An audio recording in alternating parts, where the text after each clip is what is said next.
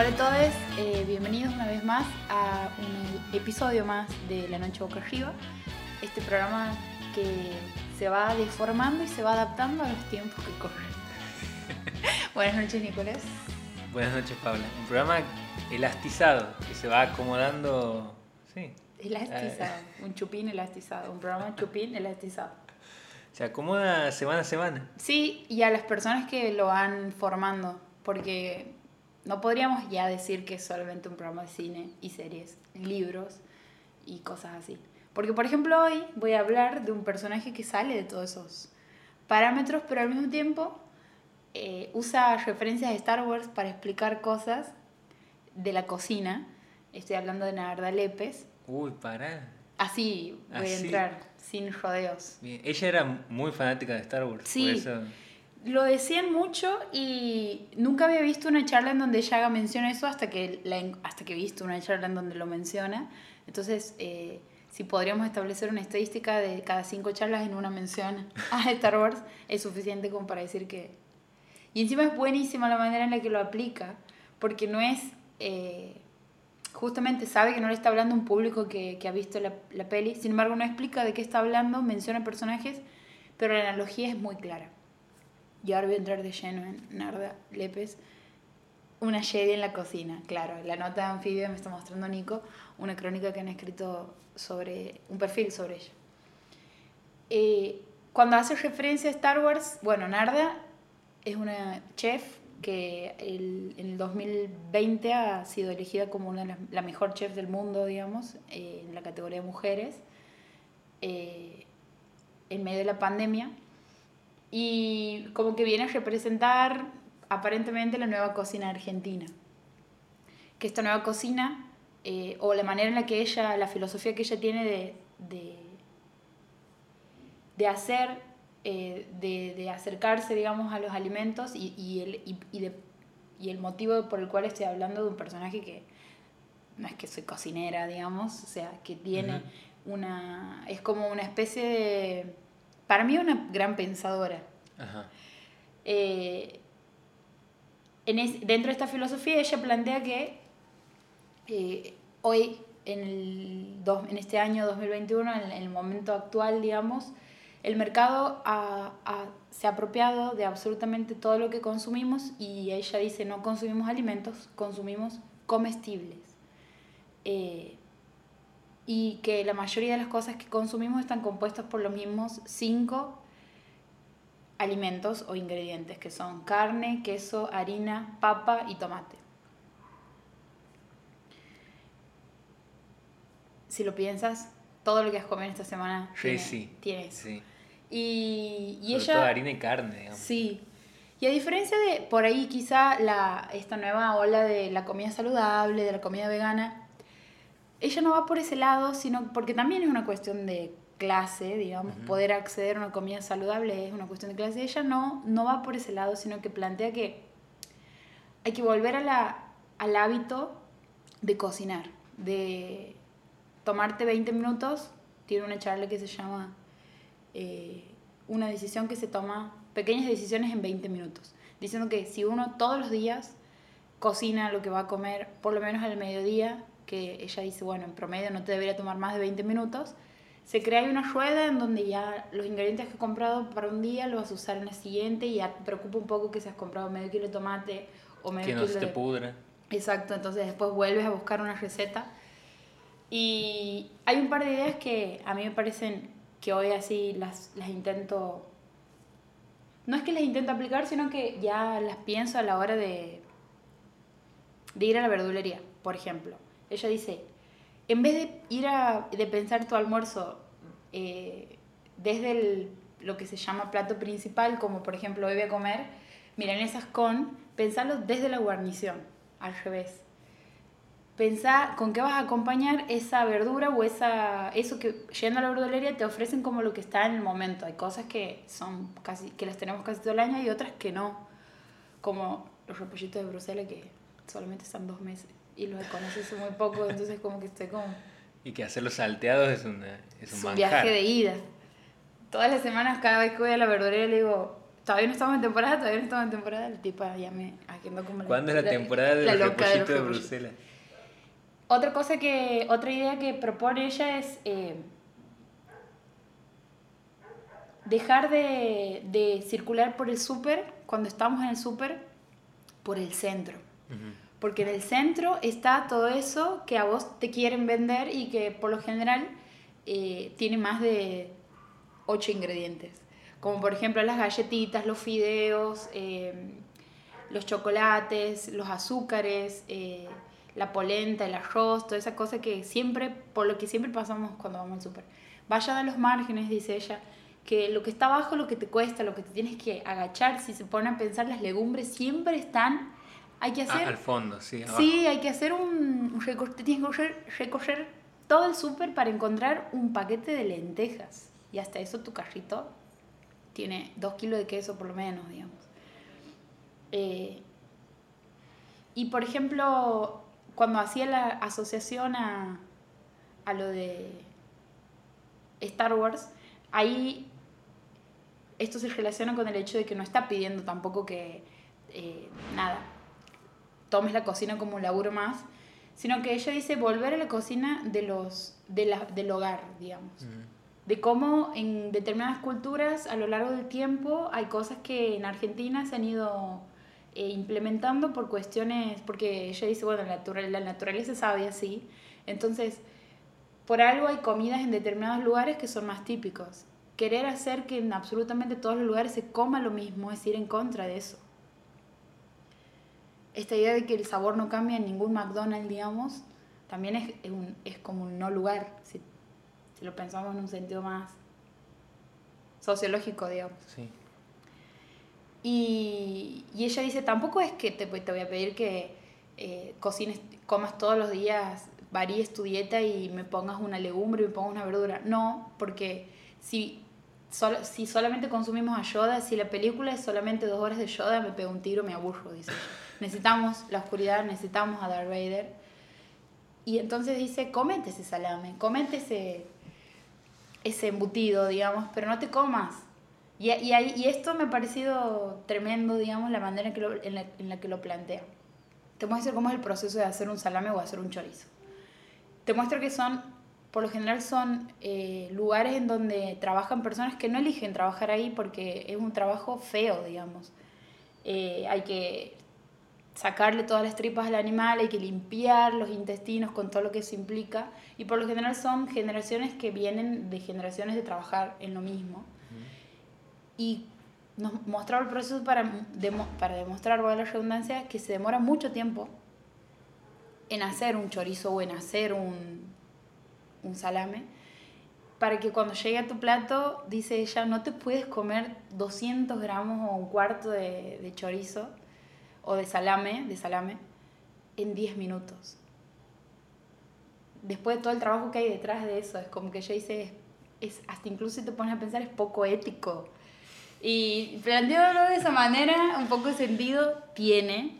Eh, no veo fallas en su lógica. No veo fallas en su lógica. Si te pones a pensar en los en, en todos los videos que aparecen en Instagram de esas páginas de Testme y todo eso que son cheddar con esto. Ah, no, pero eso, es, eso es un horror. Es obsceno. Eso es obsceno y es como casi milagroso ver que la sociedad norteamericana esté viva después de esas recetas, digamos. No, de hecho, por eso tienen la, su tasa de mortalidad, digamos, por eh, obesidad es muy alta. Porque lo que usan siempre es cheddar, eh, fideos y... Panceta. Eh, panceta. Panceta. Siempre así como la base de cualquier receta de, de esos videos. Digamos. Son unos dementes. Eh, tiene una aplicación Narda que se llama Come más verduras que te explica cómo puedes escanear la verdura que acabas de comprar si no sabes muy bien cómo usarla. No sé, por ejemplo, yo antes de ayer he comprado puerro, que sé que al puerro se lo usa como la cebolla, pero también sé que se lo usa mucho en sopas. Y lo tenía ahí y no sabía qué carajo hacer con el puerro, escaneo. Y hay una parte, no tiene recetas. Escaneas la verdura. Claro, le sacas una, no le, o sea, le sacas una le foto. sacas una foto y te lo reconoce inmediatamente. Ah, ajá. Y ahí te tira un montón de tips sobre la verdura, como por ejemplo que esto no sabía, que el puerro, la cebollita del puerro, si se la cocina mucho tiempo, a diferencia de la cebolla, no, no se hace más tierna, sino que hay un punto en donde se deja hacer tierna y se vuelve chiclosa. Entonces como que hay que, hay que eh, sobre todo tener en cuenta el color. Pero después te sugiere recetas, que no están las recetas en la app, porque no es lo importante, pero sí es una de las mayores críticas que le han hecho a la app. Eh, sin embargo, esos, esos nombres de recetas ya, por ejemplo, no sé, puerros gratinados, bueno, no hay que ir a buscar la receta para más o menos saber de qué se trata. Eh, eso, bueno, también esto de comer despacio, de que realmente, digamos, el, la información de lo que estás comiendo demora 20 minutos en llegar a tu cerebro. Y por lo general cuando comemos apurados, terminamos comiendo y, eh, tenemos ese cuando decimos no, nos acabamos de dar una, me, me, la, me, la, voy a dar en la pera con lo que voy a comer, digamos, porque sí. también es eso, digamos, eh, llegar a comer hasta un punto en el que después se termina sintiendo mal, digamos, pero mal posta, decir, ¿por qué lo vuelvo a hacer? Eh, lo mismo con el alcohol.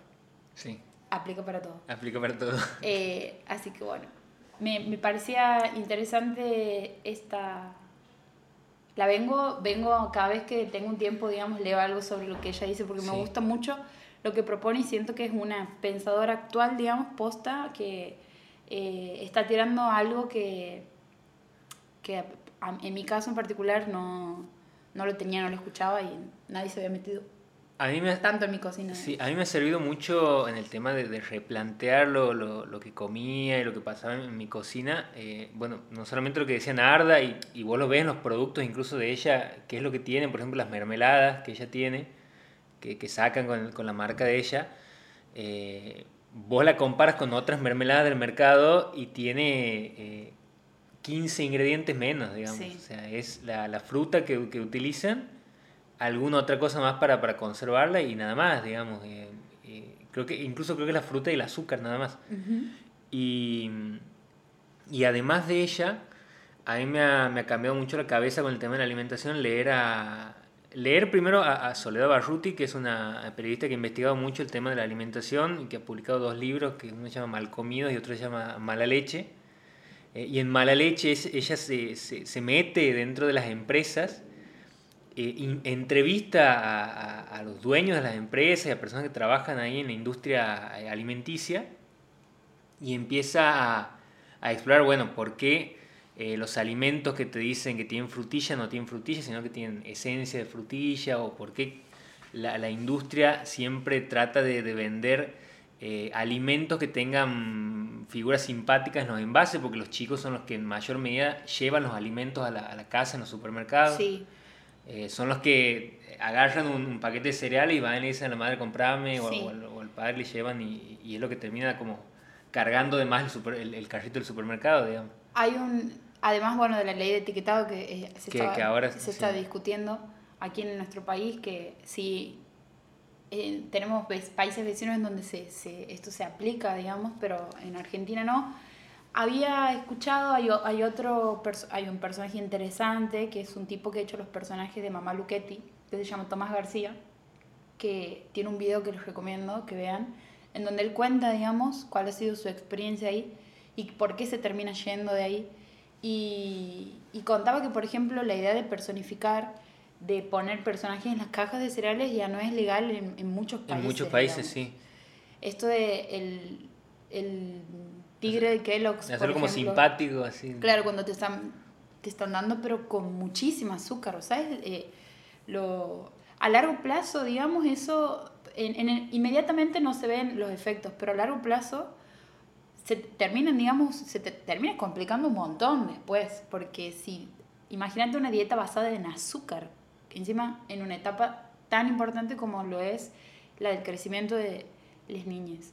Eh, y, y, sobre esto que mencionabas vos de hacerlos simpáticos, digamos, también hay una hay una intención clara de que no leas de qué está hecho uh -huh. en ese mensaje, digamos. Sí, es como que para ver efectivamente de qué está hecho lo que estás comiendo tienes que tomarte el trabajo de leer cada uno de los ingredientes y entender qué es lo que estás leyendo, porque si vos pasas del sexto ingrediente, ya hay un montón de compuestos químicos que vos directamente no los puedes ni pronunciar. Sí. Eh, y siempre lo que más tiene un, un, un, comestible, eh, son los dos primeros ingredientes que vas a ver. Y en la mayoría de los casos son o azúcar, o harina enriquecida, harina de trigo enriquecida, o eh, jarabe de maíz de alta fructosa, que, eso es, bueno, es como no sé cuántas veces más dulce que el azúcar, digamos. Sí, el jarabe de maíz.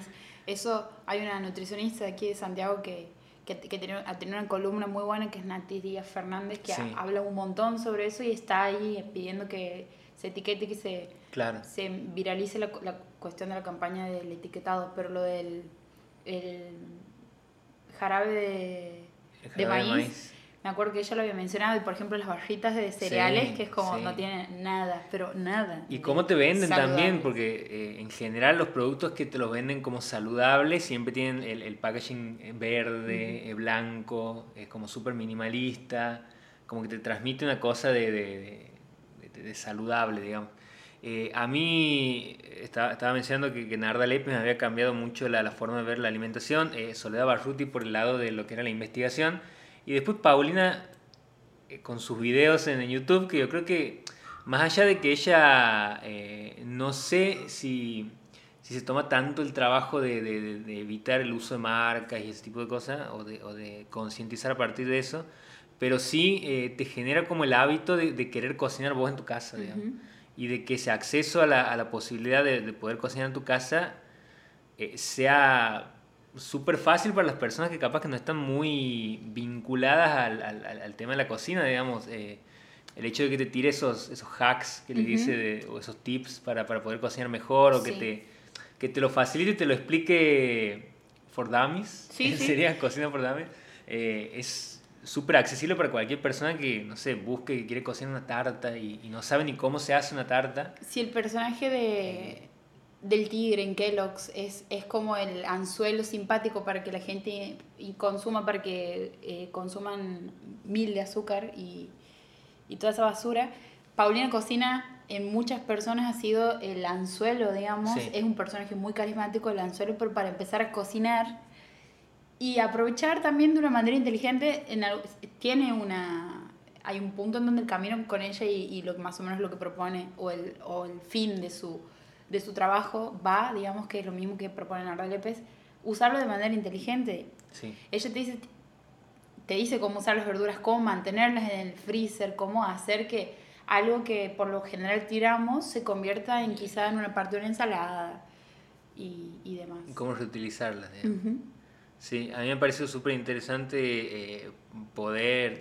No, no, es que uno deja de comer tampoco alimentos procesados, ni deja de comer cosas... Se necesita Darth Vader, como dice uno, uno, yo no dejo de comer las, gomitas en el, en el, kiosco que me compro, pero eh, uno como que empieza también a, a, tratar de diversificar un poco y a ampliar la, las posibilidades que tiene de, de, de, cocinarse en su casa y de comer un poco mejor cada tanto, digamos, y de, tomarse un tiempo justamente para, para cocinar y de disfrutarlo sobre todo. Sí, sí. Que no sea como una, una cosa pesada así que no te va a dejar de gustar lo malo, eh, tampoco es deseable, digamos, que eso suceda, porque también funciona como por oposición, digamos, de vez en cuando, lo que decías vos, un paquete de gomitas, eh, esa, ese saque de azúcar que necesitamos, está ahí al alcance de cualquier kiosco. Pero sí creo que tener la info sí.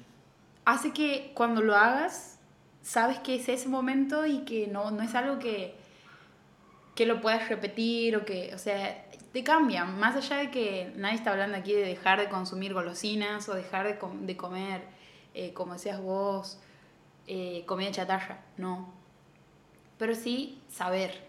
Sí. De, de qué hablamos cuando, qué estamos consumiendo al menos. Sí, y el hecho de tener esas herramientas y de poder... Eh permitir que esas herramientas se extiendan y lleguen a una mayor cantidad de personas me parece como más eh, efectivo que lo que eh, también forma parte de lo que es todo el proceso de concientización, pero digo, muchas veces me parece más efectivo que eh, el hecho de, de, circular videos o, cosas que por ahí son muy explícitas de, cómo son los mataderos y de cómo son, que, que en general lo, sabemos, o, por lo menos lo intuimos, pero por ahí el hecho de, decirle a esta persona, che, mira, así capaz que, que aprendes a, a, hacer este tipo de plato que, o, o, capaz que con esta herramienta te facilita un montón de cosas. Sí, es más persuasivo. Es, es más persuasivo y es más eh, accesible para la persona y es menos invasivo incluso que el hecho de estar señalando y diciendo, miren, comen carne, miren lo que pasa con los animales.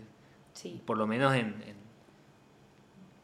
en, mi, en mi experiencia personal, digamos, no sé. Vos cocinas muy variado. Sí. O sea, el, otro día... Por lo menos me gusta. Sí, bueno, ahí está. A eso he pensado que el otro día te había mencionado que quiere cocinar cuscús y vos me has dicho, hay un cuscús, o sea, como que cocinas variado y sabes de dónde se consiguen esas cosas. Eh, que también pienso que a partir de esto se abre, no solo también, bueno, comamos más saludable, porque capaz que te chupan huevos realmente llegar a los 50, supongamos. Sí. Pero además, si hay otra ventaja, digamos, de esta manera de consumir o de pensar eh, cómo acceder a ese alimento, de cómo prepararse un almuerzo, y que es también la posibilidad de probar cosas nuevas, sí. que cuando se trata de comida realmente es un viaje. Es un re viaje, cuando descubres todo ese mundo que hay ahí, de los sabores y los condimentos y las y, formas de preparar. Y de lo acotados que estamos. Es sí. como, hace cuenta que, bueno, ahora nosotros estamos en un living de un departamento pequeño. Hace cuenta que comemos así como en este departamento y la cantidad de cosas que existe es, es básicamente el planeta entero, digamos. Estamos encerrados en una habitación de los mismos cinco ingredientes. Sí, siempre son los mismos ingredientes. Siempre. Sí. Eh, pero me parece que está buenísimo, digamos. En fin. En fin. Esto es, esta es nuestra, nuestra nueva columna de Comiendo con... Pensando en alimentos con Paula y Nico. Pensando en alimentos con influencers. bueno, ahora pasamos... Damos un giro. Sí. Eh, y pasamos a la, a la parte de, de, libros. Sí.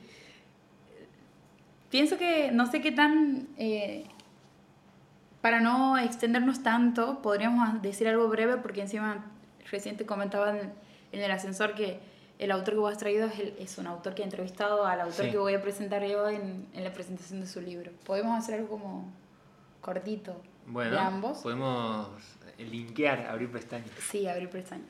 Eh, no, yo he traído un libro que se llama Los Viernes, eh, que, que creo que nunca he hablado de Juan Forn, que es un autor que a mí me, me, me gusta muchísimo eh, y que lo vengo siguiendo desde el año 2011, cuando Página 12 ha alargado una colección de él, de sus libros, eh, que estaba compuesto por, bueno, por muchos de, ellos que son eh, conocidos, uno se llama Corazones, otro se llama Nadar de Noche, otro se llama María Domecq, eh, y uno de esos libros se llamaba El hombre que fue viernes, y estaba compuesto por eh, las contratapas que Juan Forn venía publicando desde hace un tiempo en el diario Página 12. Eh, Juan Forn es un escritor que ahora está radicado en Villa Gesell, pero que durante mucho tiempo ha sido editor, primero en la editorial MC, después en Planeta, eh, y después ha sido director durante mucho tiempo del suplemento Radar de Página 12, el suplemento literario de, de Página 12. Y en un momento de su vida donde él, eh, bueno, estaba full con el laburo, con las traducciones, porque también es traductor, editor, eh, estaba metido en el suplemento de, de, Radar de Página 12. Tiene como un episodio donde después de salir de la redacción de Página 12, se va a tomar con, con, con otros compañeros ahí de redacción, vuelve a su casa y de golpe le agarra una punzada en el, en el abdomen y se tira al piso en el baño y se empieza a retorcer de dolor. Y ahí le dicen eh, el médico le dice, mira, eh, todo esto que te está pasando y que, está de la forma en que está reaccionando tu cuerpo es por el estrés que estás teniendo, por el exceso de laburo, vas a tener que bajar 5 cambios. Entonces él se toma muy en serio esto y se va a vivir a Villa Gesell. Y cuando se va a vivir a Villa Gesell cambia eh, el ritmo de su vida y cambia la forma también de, procesar muchas de las cosas que tenía. Y lo primero que piensa es, bueno, he leído todo esto, todo esto es mi biblioteca, todo esto tengo a disposición, ¿qué puedo hacer con esto?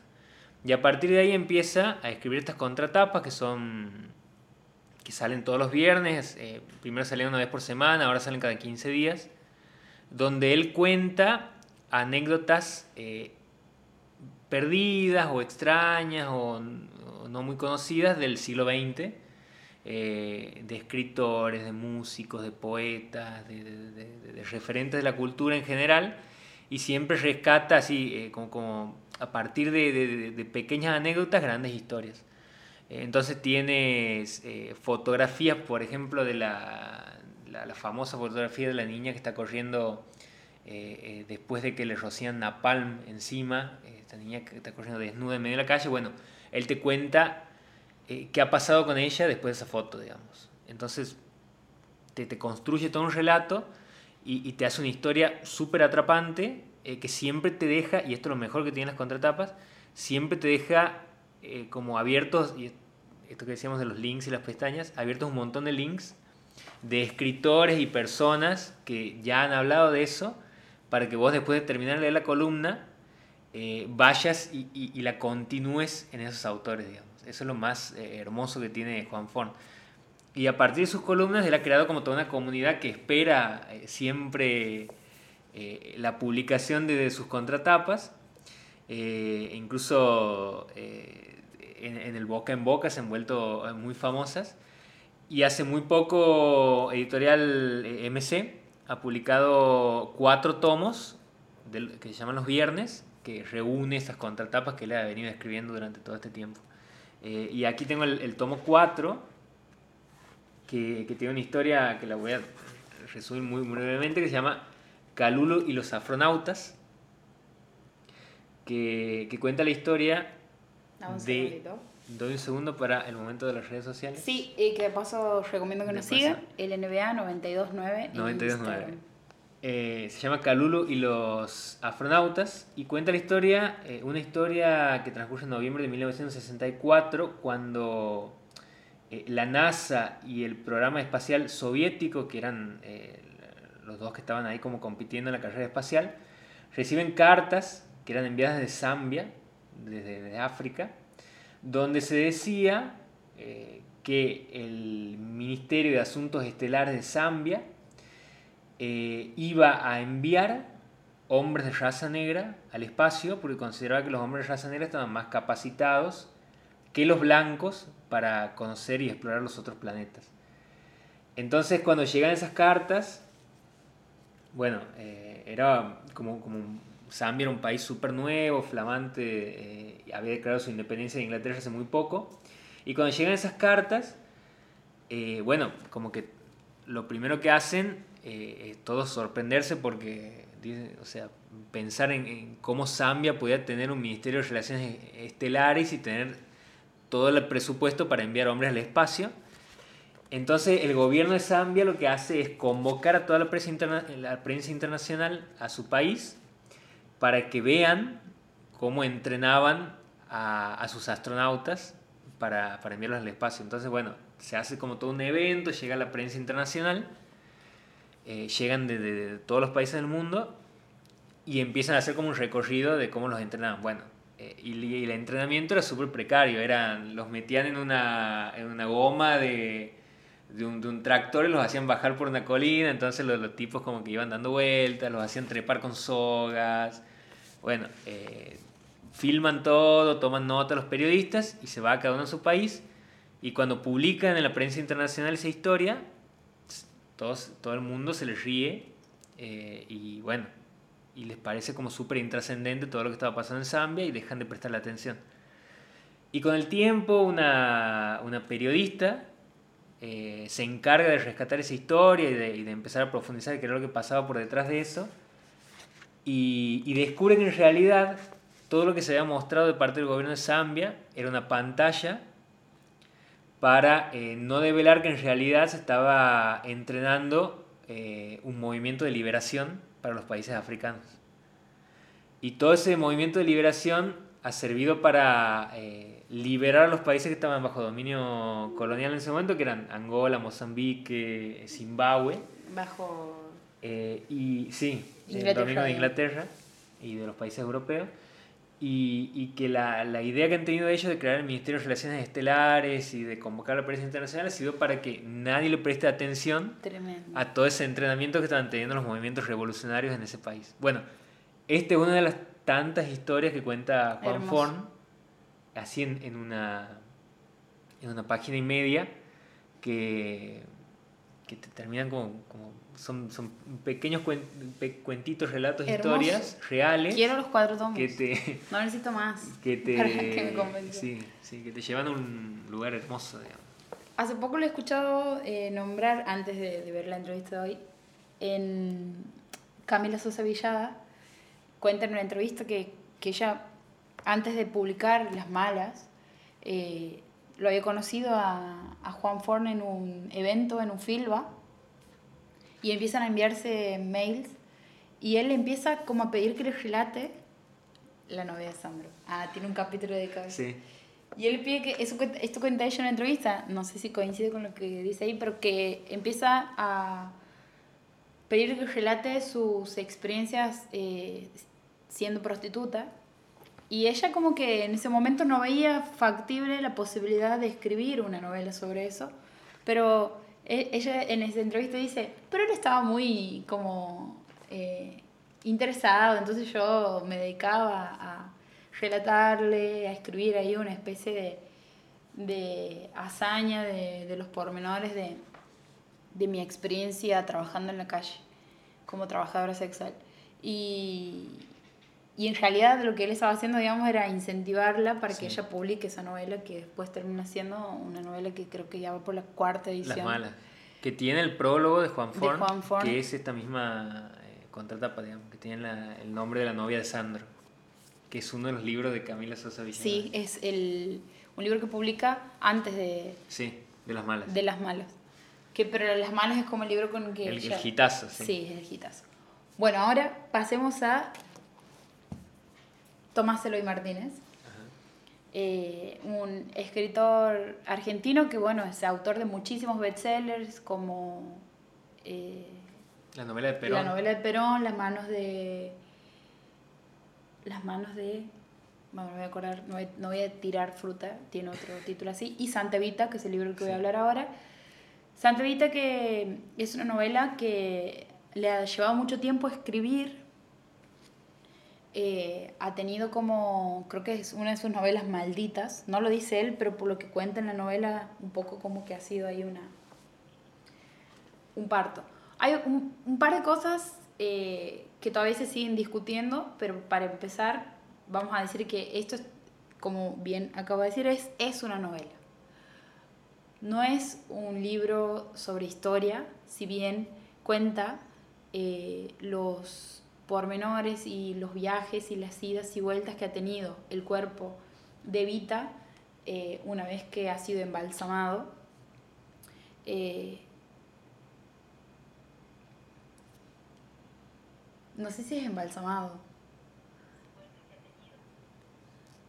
¿Es embalsamado? Es embalsamado porque lo que hacen es mantenerlo al cuerpo. Sí, es embalsamado. Sí, le, sacan los órganos. O creo que le mantenían los órganos en el caso de Vita. sí, era como pero además creo que tiene otro, otro, nombre. Otro nombre. Bueno. Preservar. Sí, lo preservan el cuerpo de una manera espectacular, de una manera tan eh, increíble, digamos, que varias partes, digamos, de las idas y vueltas que tiene el cuerpo y lo, lo extraordinario que era la manera en la que se mantenía, que hacía parecer que ella esté viva, hace como un ingrediente que ha hecho que muchas personas eh, que forman parte del mito alrededor de, su cuerpo se terminen como enamorando, digamos, de, de, esta, de esta parte de Vita que era la persona, como le dicen en el libro. Pero el libro no, no empieza en el momento que ella muere, sino que el libro cuenta las últimas semanas de ella antes de morir.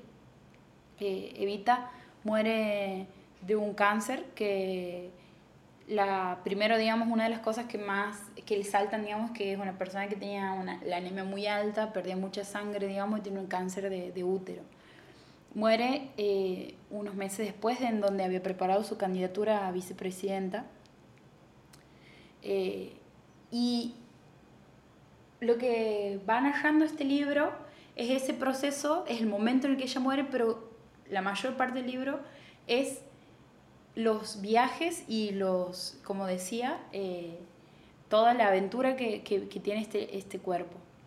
Eh, este viaje lo he leído de vacaciones, lo he leído en muy poco tiempo y me ha impactado, por un lado, porque si bien no he sido contemporánea de Vita, que es algo que, que también le agrega un toque de curiosidad, además siento que nuestra generación se ha quedado con un relato que le han contado sobre cómo ha sido el mito del peronismo y cómo ha sido también la vida de Vita. Y en este, en este libro un poco como que me puedo acercar a lo que se decía sobre eso. No digo lo que efectivamente ha pasado porque eh, si algo aclara mucho el autor es que no es una novela histórica, es una novela que habla sobre el contexto y sobre el amor y el odio que ha generado una persona como ha sido Evita.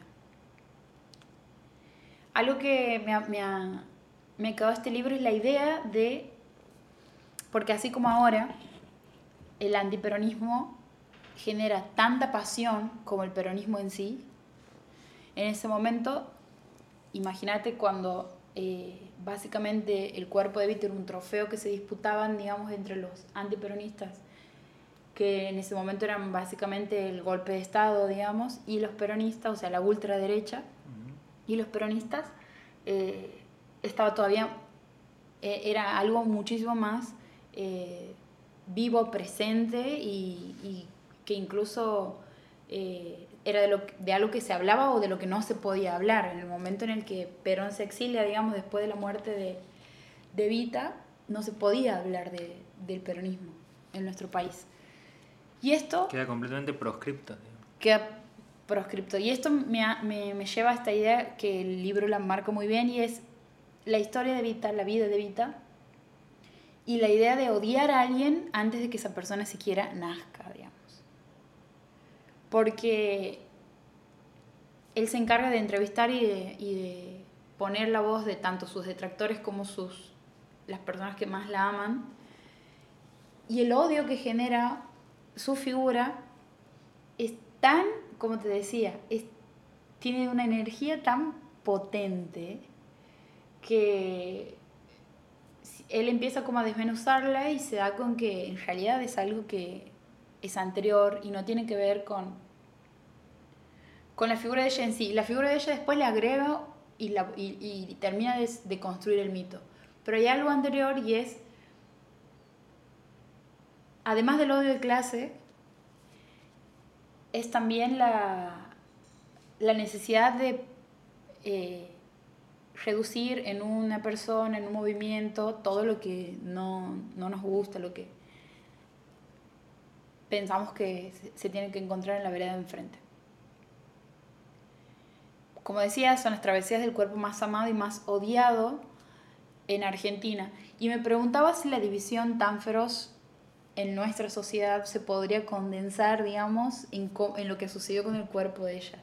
Yo no sabía, pero el cuerpo de Evita ha, ha estado años eh, viajando y siendo ocultado por un lado por militares y por otro lado buscado por eh, la parte como más eh, leal del peronismo, digamos. Y en, esas, y en ese, y en ese, en ese persecuta, digamos, el cuerpo ha viajado por muchísimos países. E incluso está el mito de que cuando eh, la persona que se encarga, el, el, embalsamador, digamos, le encargan hacer la copia de eh, a Evita, él hace tres copias más del cuerpo. Que eran de cera. Que eran de cera, pero que imitaban a la perfección, que incluso uno se podía confundir a menos que levante el cuerpo, que ahí es cuando se daba cuenta cuál era la verdadera, digamos. Eh, hay un personaje en la novela, y es un personaje real, y es el único personaje que no tiene nombre cambiado, que es el personaje del teniente eh, Moeri Koning,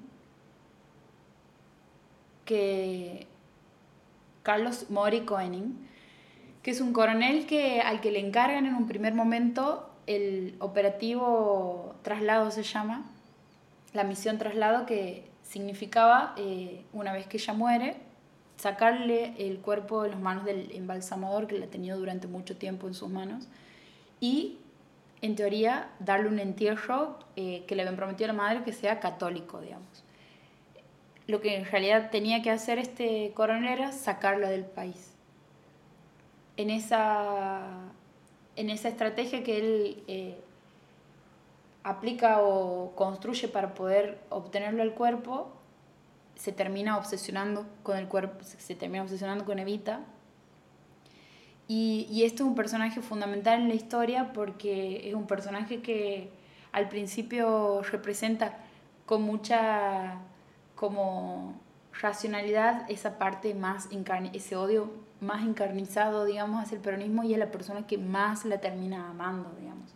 Pero amando hasta un punto en el que él es destituido de su cargo y lo llevan como hacen los como hacen los militares cuando hay un hay una hay un integrante de su cuerpo que tiene un que, se porta mal digamos como como lo hacen los, en la iglesia con los curas en vez de sacarlo de su cargo, lo exilian, lo mandan a un pueblito a que piense durante tres meses sobre lo que ha pasado ah, y lo que él había hecho, particularmente había sido eh, putear, como eh, maldecir al frente de un montón de, de militares, el cuerpo evita y mearlo al frente de todos ellos. Ahí es como que dicen, no, este tipo no está bien, lo mandan a Comodoro Rivadavia, súper al sur y ahí en ese viaje él tiene un montón de papeles personales de Vita, que eran como todas las notas que ella había estado escribiendo a lo largo de su vida. En parte son los que después se reúnen en, en el libro que, que, que, se publica, que no se llama Mi persona, pero se llama algo así como mi... No es mi lucha, pero tiene un nombre similar, digamos. Sí. Y y una de las cosas que, que, había ahí eran notas que ella había tomado cuando había empezado a, ascender y acercarse a Perón. Ella viene de, una, de un pueblo muy pobre, viene de una realidad muy pobre, tenía la aspiración de ser actriz, lo conoce a, a Perón, empiezan un amor, digamos, que desde el inicio es narrado por ella con mucha pasión, ella sentía que él era no solamente el hombre de su vida, sino la persona que ella quería ver. Eh, liderar el país. Y, y, de esa admiración también viene un deseo de ella, digamos, de encajar dentro de un mundo que le era ajeno, como era el mundo de eh, la clase alta.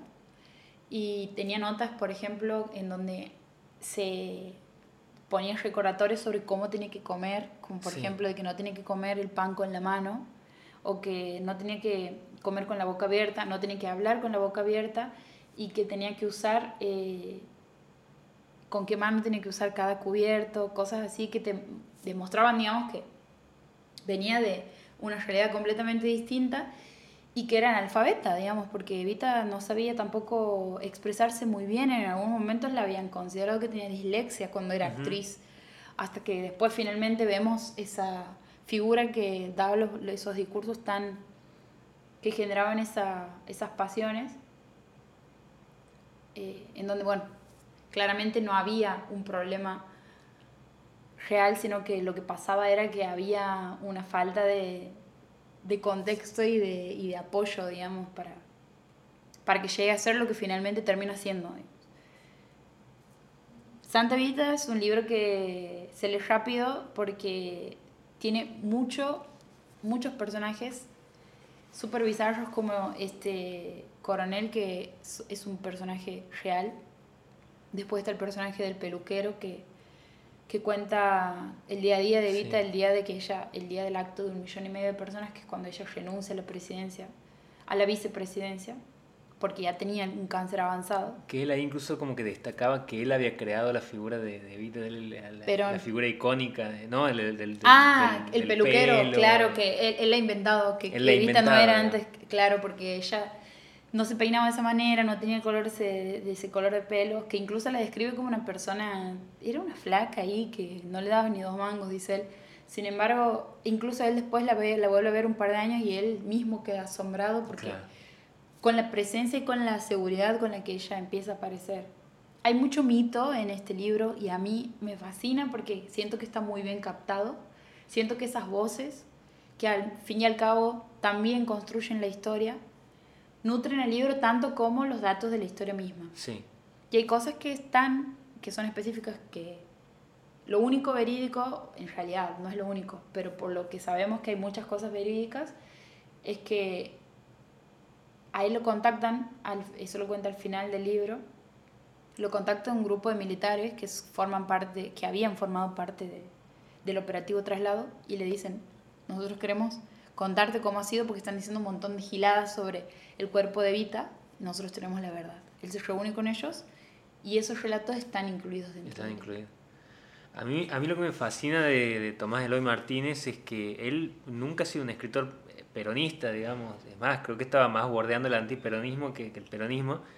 Pero lo que me asombra de él es la necesidad de querer entender la, la figura de, de Evita en, en, todas sus complejidades y de entenderla de Perón también cuando escribe la novela de Perón, con el regreso de Perón a Argentina, eh, sin, sin caer en simplismo, ni en reduccionismo, ni en, ni, en, ni, ni tratar de, de, como de marcar una, una posición eh, como, como desde el odio, que es lo que si vos me preguntas hoy qué escritor antiperonista puede tratar de complejizar una figura como Evita como Perón, no, no se me ocurre ninguno, pero en el caso de Tomás Eloy Martínez lo hace con una elegancia que es... Eh, es hermosa. Es hermosa, digamos, es maravillosa, porque si vos me, hasta es más, yo creo que cualquier persona que, que vea el título del libro así sin, sin, sin ojearlo, sin, sin leerlo, es va a pensar que es un escritor peronista. Digamos. Sí, sí.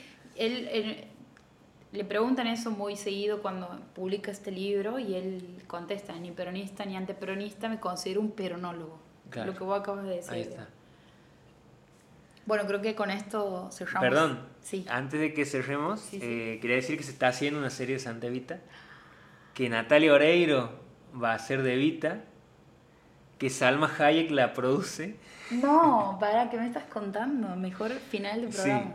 Y, y que va a, va a, tener ocho capítulos. Eso por lo menos lo que se tenía hasta febrero. Hermoso. Vamos a ver qué pasa, pero... Bello, precioso. Eh, y el protagonista de Merlí va a ser de, de Perón. Perón. Amo, amo, amo. Y va a estar basada en la, en la novela de Santa Vita. Así que... Mejor, mejor noticia que mira esta que, no. Mira qué notición no, que... Ander. Mira qué dato te acabamos de tirar, aunque no nos hayas preguntado. Creo que este es el final de... Es el final de este episodio. Nosotros nos volvemos a encontrar en el próximo capítulo. Chao.